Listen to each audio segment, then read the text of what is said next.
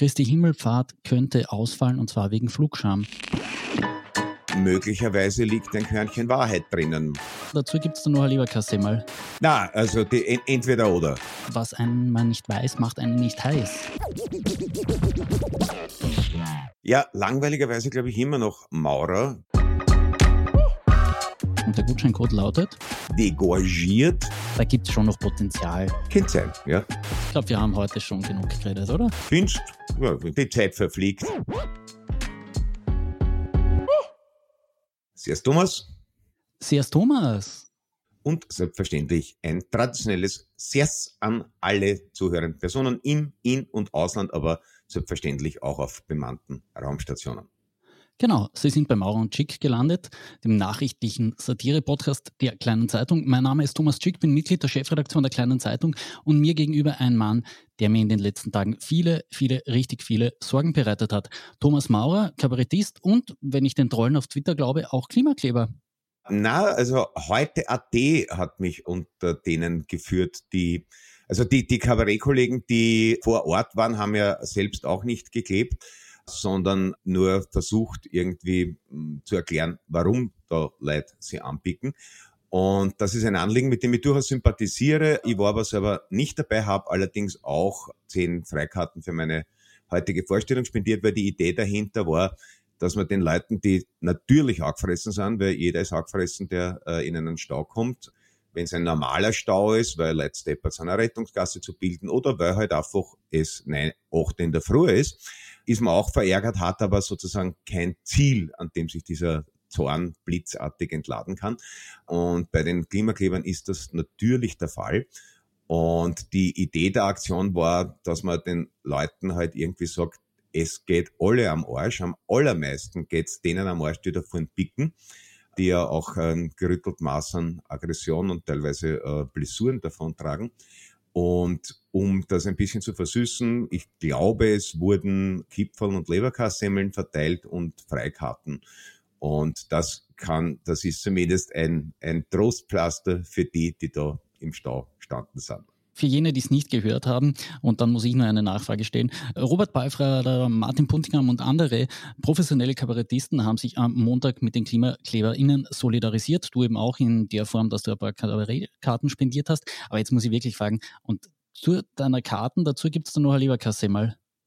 Na, also die, entweder oder. Also ich, ich, ich habe jetzt nicht vor, heute mit Leberkäsehemmel bewaffnet im äh, Wiener Stadtsaal zu erscheinen sondern, also heute, wir, die wir kann ich heute aus, es war schon, es war schon, wer jetzt noch Freikarten will, ist spät, sondern das war eben äh, der Versuch mit Leuten oder mit den betroffenen Leuten in den Autos in irgendeiner äh, freundlicheren Weise ins Gespräch zu kommen, als das äh, normalerweise der Fall ist. Und wie gesagt, also dass es alle stört, ist klar. Wie gesagt, es stört wahrscheinlich die Leute am meisten, die sich davon hinpicken müssen, weil es gibt für jeden Menschen sinnvollere und äh, befriedigendere Zeit, Freizeitbeschäftigungen. Aber das Anliegen, die Bundesregierung nicht aus der Verantwortung zu lassen, die selbst unterschriebenen Verträge und die selbst gesetzten Ziele zu erreichen, zumal das ja, wenn man schon nicht an den Klimawandel glaubt, auch wirklich teuer wird, weil wir äh, Verträge unterschrieben haben, die Milliardenstrafen nach sich ziehen, wenn die Regierung, und das, danach schaut es aus, die selbstgesetzten Ziele nicht erreicht. Also das Thema am Leben zu halten erscheint mir durchaus wichtig und das ist jetzt sicher eine für alle Seiten unbefriedigende Form, es am Leben zu halten.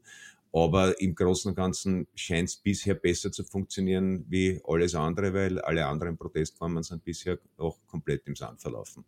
Ja, genau. Also ehrenwertes Anliegen und man muss immer daran erinnern, das, was uns mindestens so teurer kommt wie die Klimanachlässigkeit der Bundesregierung, sind die Verträge, die die OMV mit russischen Gasanbietern getroffen hat. Ja, wart, da gehen wir gerne hin. Ja, eins noch, weil es vielleicht zum Thema ganz gut passt. In Deutschland ist es ja so, dass da sind ja schon die ersten Aktivisten drei Monate unbedingt im Häfen verschwunden, wogegen der Audi-Chef Rupert Stadler gestern, weil er im allerletzter Sekunde doch noch sich zu einem halbseidenen Geständnis durchgerungen hat, mit einer bedingten davongekommen ist und immerhin einer Zahlung von ein bisschen über einer Million Euro, was aber, wenn man noch viele andere Millionen Euro hat, an nicht ganz so hart trifft.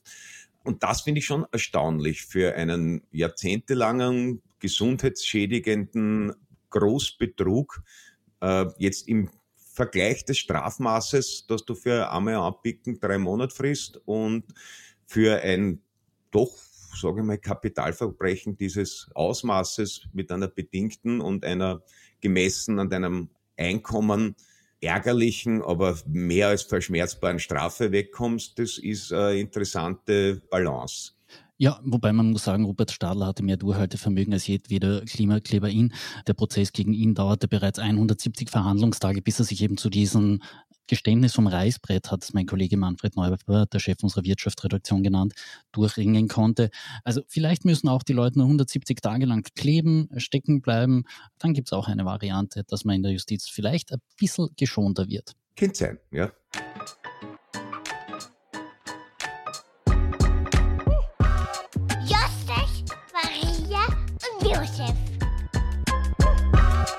Ich habe da was gelesen und im ersten Moment hat es mir ein bisschen gerissen, weil ich nicht wusste, ist das jetzt Satire oder ernst gemeint. Christi Himmelfahrt könnte ausfallen und zwar wegen Flugscham bin dann draufgekommen, es war doch nur irgendwie verhinderter Scherz. Aber in Anbetracht dessen, dass Greenpeace derzeit ja die Privatfliegerei beziehungsweise die Privatjets verbieten will, ist das schon noch ein interessanter Gedanke. Was ist da eigentlich bei Christi Himmelfahrt passiert? Und nachdem wir immer so positive Rückmeldungen bekommen zu unseren Ausflügen in die katholische Historie, wollte ich fragen, hast du dich schon mal kundig gemacht, was da alles vorgefallen ist bei Christi Himmelfahrt? Also die Antriebstechnik, die unser Erlöser bei seiner Himmelfahrt benutzt hat, ist, glaube ich, nicht rekonstruierbar. Man kann aber davon ausgehen, dass es, nachdem es eher mit übernatürlichen Dingen zugegangen ist, ähm, wahrscheinlich CO2-neutral war. Ja? Und grundsätzlich ist es so, also im, im Gegensatz zu äh, vielen anderen Festen, wie zum Beispiel Fronleichnam, wo die meisten Menschen irgendwelche Zombiefilm-Assoziationen im ersten Moment haben, ist ja bei Christi Himmelfahrt relativ klar, um was geht. Ne? Es ist das, was draufsteht. Himmelfahrt des Herrn. Und da gibt's aber ein interessantes theologisches Problem, das die ähm, katholische Kirche lange beschäftigt hat, nämlich der Verbleib des Allerheiligsten Präputium Christi, also Christi Vorhaut, weil äh, Christi ist ja was ja... Für jene, die nicht das kleine Latinum gemacht haben, müssen wir jetzt ergänzen, ja, was das ist. Also die Vorhaut Jesu Christi, weil der ja, was ja in nationalkatholischen Kreisen vielleicht nicht mehr allgemein wissen ist, Jude war und folgerichtig auch be beschnitten wurde. Und das war tatsächlich, nachdem ja die katholische Kirche von der Auferstehung des Fleisches ausgeht. Also das ist nicht irgendein Himmel, in dem du dann als semi-transparentes, leicht lumineszierendes Geisterwesen herumtreibst, sondern du kriegst deinen Körper wieder idealerweise in seiner besten Verfassung und nicht in der, die dich zum Ausscheiden aus dem organischen Leben gebracht hat. Und deswegen war dann die Frage, okay, da gibt's ein Stück Jesus, nämlich die Vorhaut. Das war da, ist es mit auferstanden? Und da haben sich wirklich gelehrte Köpfe sehr lang dieselben zerbrochen drüber. Ist es dann wieder angewachsen oder äh, wie auch immer?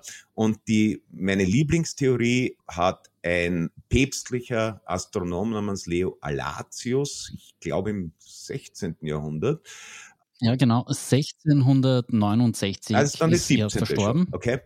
Also im 17. Jahrhundert. Und zwar wurden da die Saturnringe entdeckt, erstmals.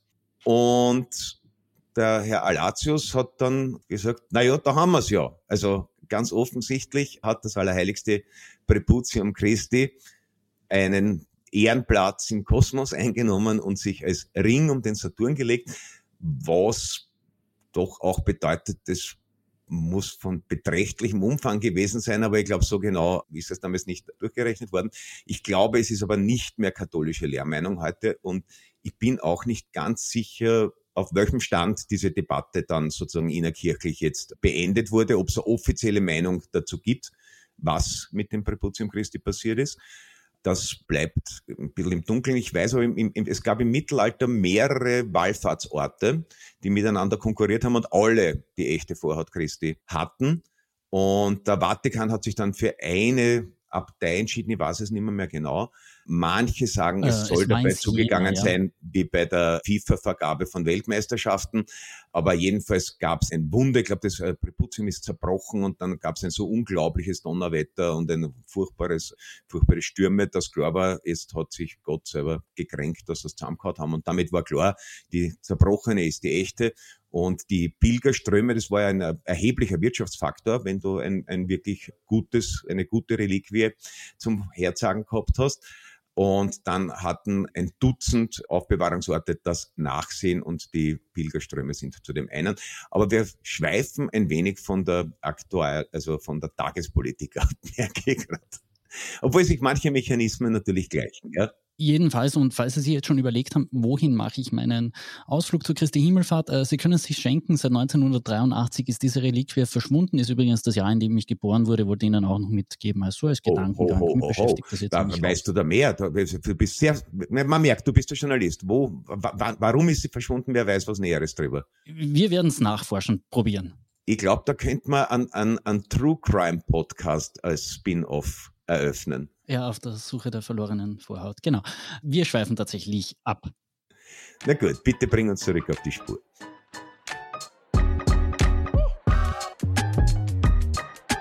Austria in a nutshell. Das Burgenland, und zwar die Wirtschaftsagentur des Burgenlands, ging auf Einkaufstour. Man hat 200.000 Flaschen Sekt gekauft und zwar um 800.000 Euro. Erworben wurde wie die Marke A Nobis. Jetzt muss ich dich fragen, du bist ein bisschen der Connoisseur von uns beiden. Ist das was Gutes, was man da aus der Weinkellerei Sigeti gekauft hat? Naja, Sigeti ist an sich schon ein, ziemlich seriöses Unternehmen. Die waren so ziemlich Pioniere beim äh, Herstellen von Qualitätssekt, weil das war so vor, ich schätze, die haben vor 20, 25 Jahren angefangen. Und da war es um die österreichische Sektqualität recht schlecht bestellt. Und die haben natürlich auch un unterschiedliche Qualitäten in unterschiedlichen Preisklassen, aber an und für sich ist es, kann man sagen, ein, ein, ein, ein seriöses Traditionsunternehmen. Ich habe ja im ersten Moment gedacht, der Tosco-Ziel hat schon für die Siegesfeier eingekauft. und, wobei, also ich glaube, im Burgenland kommt, sogar im Burgenland kommst du mit 200.000 Flaschen Sekt relativ weit. Aber es ist ja dann doch so, also die, die sind offenbar noch nicht fertig. Also ich nehme an, wenn es traditionelle Methode ist, der, der Sekt muss ja dann in Rüttelpulten stehen und immer wieder sozusagen um eine Vierteldrehung weiter gedreht werden, weil er noch lange auf der Hefe steht und erst ganz am Schluss wird die Hefe entfernt, degorgiert, wer äh, gern ein Imponiervokabel lernen möchte, da werden dann die Flaschen praktisch am Kopf steht, damit sich die Hefe unten sammelt. Der Hals wird eingefroren und der Pfropfen rausgeschleudert durch den äh, natürlichen CO2-Druck. Das heißt, das, was die jetzt gekauft haben, ist für die Siegesfeier vom Tosco-Ziel, außer die Auszählung dauert drei Jahre. Und vielleicht weiß der Tosco-Ziel da schon mehr wie wir alle. Ja? Also sollte die Auszählung der SPÖ-Stimmen drei Jahre dauern, dann wäre der Wein praktisch perfekt oder der Sekt praktisch perfekt in dem Moment wo die Auszählung bekannt gegeben wird und ich drehe einfach mein Telefon ab. Das ist sehr unprofessionell von mir. Ja, ich vermute, dass Hans-Peter Droskozil äh, entweder interveniert. ja, er, er, interveniert oder er lädt dich dann doch ein, irgendwie zur Siegesfeier. Es könnte er sein. Ja, Na, aber tatsächlich scheint es sich eher um eine Art äh, Überbrückungskredit äh, zu handeln, den es, heute es, es in dem Fall nicht eine Bank gegeben hat, sondern die Wirtschaftsagentur des Burgenlandes. Also sogar sollte Sigeti krachen gehen, nachdem sie jetzt, wenn man es durchrechnet, vier Euro für die Flasche bezahlt haben und ich glaube, die günstigsten Siegeti-Sekte im Verkauf bei 12, 13 liegen. 18 soll, Euro habe ich sogar nachgeschaut. Also ist, ist äh, abgesichert und es soll auch verzinst und, und, und, und mit Lagerkosten verrechnet werden. Man kann die Frage stellen, warum macht es nicht eine Bank, sondern äh, das Land Burgenland, aber in Summe glaube ich, also eine, eine grobe politische Verfehlung liegt nicht vor, so laut man das jetzt aus Pointengründen tut. Ja, man kann sich im Burgenland ganz oft fragen, warum das Land etwas macht und nicht die Privatwirtschaft. Je nachdem, wie die Wahl für Hans-Peter Doskozil ausgeht, können wir die Frage vielleicht unmittelbar darauf dann auch nochmal äh, auf den Bund ausdehnen. Wer weiß, falls er dort in Verantwortung kommt, könnte sich ein ganz neues Wirtschaftssystem entwickeln. Habe übrigens mal einen Hofrat kennengelernt, der für Weinbau zuständig war. Also da gibt es schon noch Potenzial, um dieses Wirtschaftsmodell des Burgenlands auszudehnen. Ja, schon. Ich meine, es wird natürlich auch die Frage, äh, es gibt, man, es kommen ja eigentlich alle drei, merke ich gerade, aus äh, Weinbauregionen.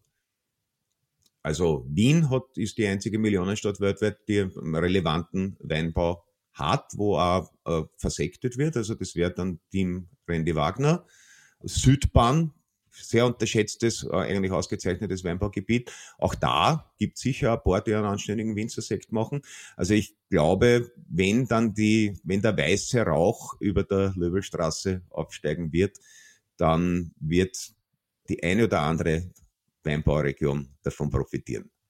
Das ist vielleicht der Grund, warum sich aus Vorarlberg niemand äh, um, um, die SPÖ-Spitze bemüht hat. Die haben zwar auch Weinbau, aber wirklich nicht, nicht so viel, dass für zünftige Siegesfeier wirklich dafür steht. Na, endlich eine Nachricht mit einer Frau. Aber was für eine? Niederösterreichs Landeshauptfrau Johanna Mikl-Leitner hat wahrgemacht, wovor Verfassungsjuristen gewarnt haben. Sie will gemeinsam mit ihrem Koalitionspartner Udo Landbauer von der FPÖ Corona-Strafen zurückzahlen. Bereits am 25. Mai soll ein Corona-Fonds in der Höhe von 31,3 Millionen Euro in der Landtagssitzung beschlossen werden und dann wird ausgezahlt.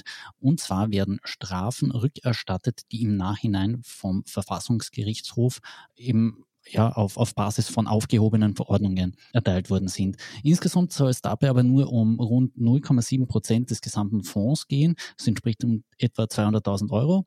99 Prozent der Mittel, so Mittelleitner, sollen an jene Menschen fließen, die Schaden in der Pandemie genommen haben. Sie spricht da von der Rückerstattung von Nachhilfeleistungen, aber auch für Therapien für Personen, die psychische Erkrankungen durch die Pandemie erlitten haben.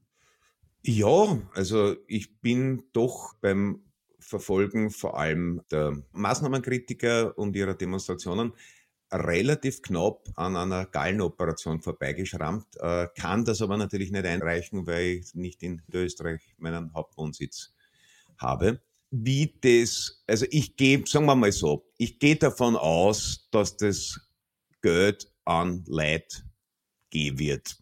Also ich glaube, es wird nichts überbleiben, weil zu wenig aufzagen. Es wird ausreichend Menschen geben, die sich geknechtet, geschädigt, verachtet, verhöhnt gefühlt haben. Und ich glaube, die FPÖ als Regierungspartei wird dafür sorgen, dass es, um so zu formulieren, die Richtigen trifft.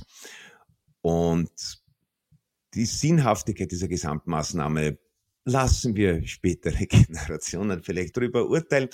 Also nachdem es ja praktisch niemanden gibt, dem das nicht zumindest so unglaublich auf die Psyche geschlagen hat, könnten eigentlich alle aufzeigen, aber wir haben natürlich alle nicht die Schicksalsbegünstigung, nicht alle haben die Schicksalsbegünstigung, Niederösterreicher zu sein. Aber wie gesagt, es wäre die, wär die Frage, ob jemand, der angesichts äh, von haarsträubenden, impftoten Social Media Postings glaubt hat, aus der Haut fahren zu müssen, ob so jemand auch entschädigt wird, ja, oder wenn man nachweisen kann, dass man seinem Psychiater oder Psychologen, die seit über Monate gesagt hat, ich halte das nicht aus, wie viel Trotteln es gibt, ob das dann auch abzugspflichtig ist oder ob es äh, nur dann ist, wenn man sich verhöhnt und erniedrigt gefühlt hat ist eine interessante Frage. Vielleicht kommt es tatsächlich dazu, dass Christoph Grabenwarter und das Kollegium am Verfassungsgerichtshof über diese Frage befinden werden müssen.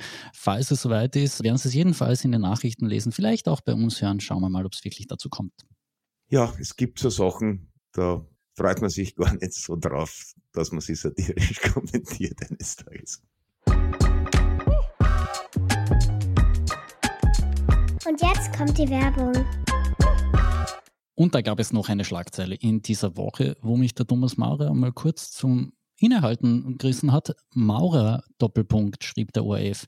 Zukunft von unabhängigen Journalismus sichern. Ich habe mir gedacht, warum wendest du dich in eine öffentliche Debatte um ORF.at und den Journalismus ein, bis ich gemerkt habe, es ist Sigi Maurer gemeint, die Klubobfrau der Grünen, ja, man, sie, sie kommt so selten vor oder vielleicht bist du irgendwie zu oft in meiner Timeline und an meinem Handy, dass ich gar nicht an sie dachte. Aber schön, dass auch sie sich um den unabhängigen Journalismus kümmert. Falls Sie Interesse an unabhängigen Journalismus haben und mal das Angebot der kleinen Zeitung testen wollen, können Sie das machen. Direkt in den Show Notes gibt es einen Link, wo Sie den Gutscheincode einreichen können bzw. einlösen können. Und damit Sie auch wissen, wie der Gutscheincode richtig geschrieben wird, wird Ihnen jetzt Thomas Maurer sagen und der Gutscheincode lautet? Ja, langweiligerweise glaube ich immer noch Maurer. Wer kennt natürlich für diesmal Allerheiligstes Präputium Christi nehmen, aber ich glaube, das ist dann administrativ zu viel Aufwand. Wir, wir bleiben beim Bewerten. Aber es ist natürlich die Namensähnlichkeit. Aber ich wäre persönlich momentan lieber gefragt, ob ich mit dem Jürgen Maurer verwandt bin, als äh, ob ich mit der Sigi Maurer verwandt bin. Mit beiden bin ich nicht verwandt. Wir sind auch leicht auseinanderzuhalten. Äh, Jürgen Maurer hat einen sehr viel männlicheren Wortwuchs als ich und Sigi Maurer ist deutlich weniger graut als ich. Also es ist nicht so schwer. Ausrede der Woche. Der Verfassungsschutzbericht 2022 wurde veröffentlicht und abseits von Zahlen und erwartbaren Entwicklungen ist dem Journalisten Michael Bonvalon etwas aufgefallen. Der Verfassungsschutz hat im Jahr 2021 einen Anschlag auf das Volksstimmefest auf der Wiener Jesuitenwiese verhindert. Das ist also ein Volksfest, das man durchaus als linksgerichtet bezeichnen kann, von linksgerichtetem Publikum besucht. Und jetzt kommt es aber interessant, die Betroffenen haben nie davon erfahren, auch nicht, dass die Polizei offenbar Schutzvorkehrungen beim Fest selbst getroffen hat. Da hat offenbar das Innenministerium beziehungsweise äh, unser Staatsschutz nach dem Motto agiert, was einen man nicht weiß, macht einen nicht heiß. Ja, das ist schon ganz interessant, weil das Innenministerium ansonsten bei Fahndungserfolgen sich sehr aufgeknöpft gibt und auch quadratmeterweise Berichterstattung in befreundeten Zeitungen dafür einheimst. Ähm, ich glaube, also es wäre jetzt eine Unterstellung, dass verhafteter Neonazi einfach nicht so viel hermacht wie ein verhafteter Islamist. Aber möglicherweise liegt ein Körnchen Wahrheit drinnen. Man, man weiß es nicht genau. Ne?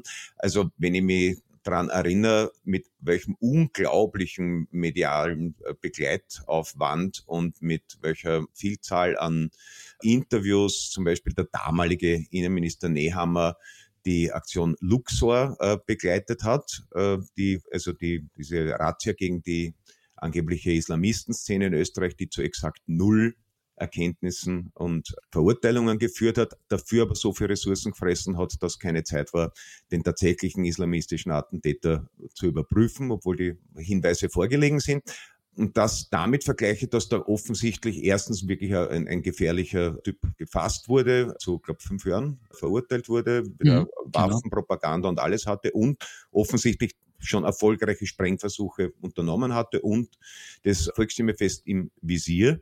Dann davor auszugehen, naja, das war eher ein Einzeltäter und deswegen kann nichts passieren, aber schicken, wir schicken sich jetzt aber doch wen hin, falls das doch kein Einzeltäter war, aber wir sagen den Organisatoren lieber nichts, weil sonst sind die beunruhigt. Das ist dann doch zumindest irritierendes Vorgehen, ja.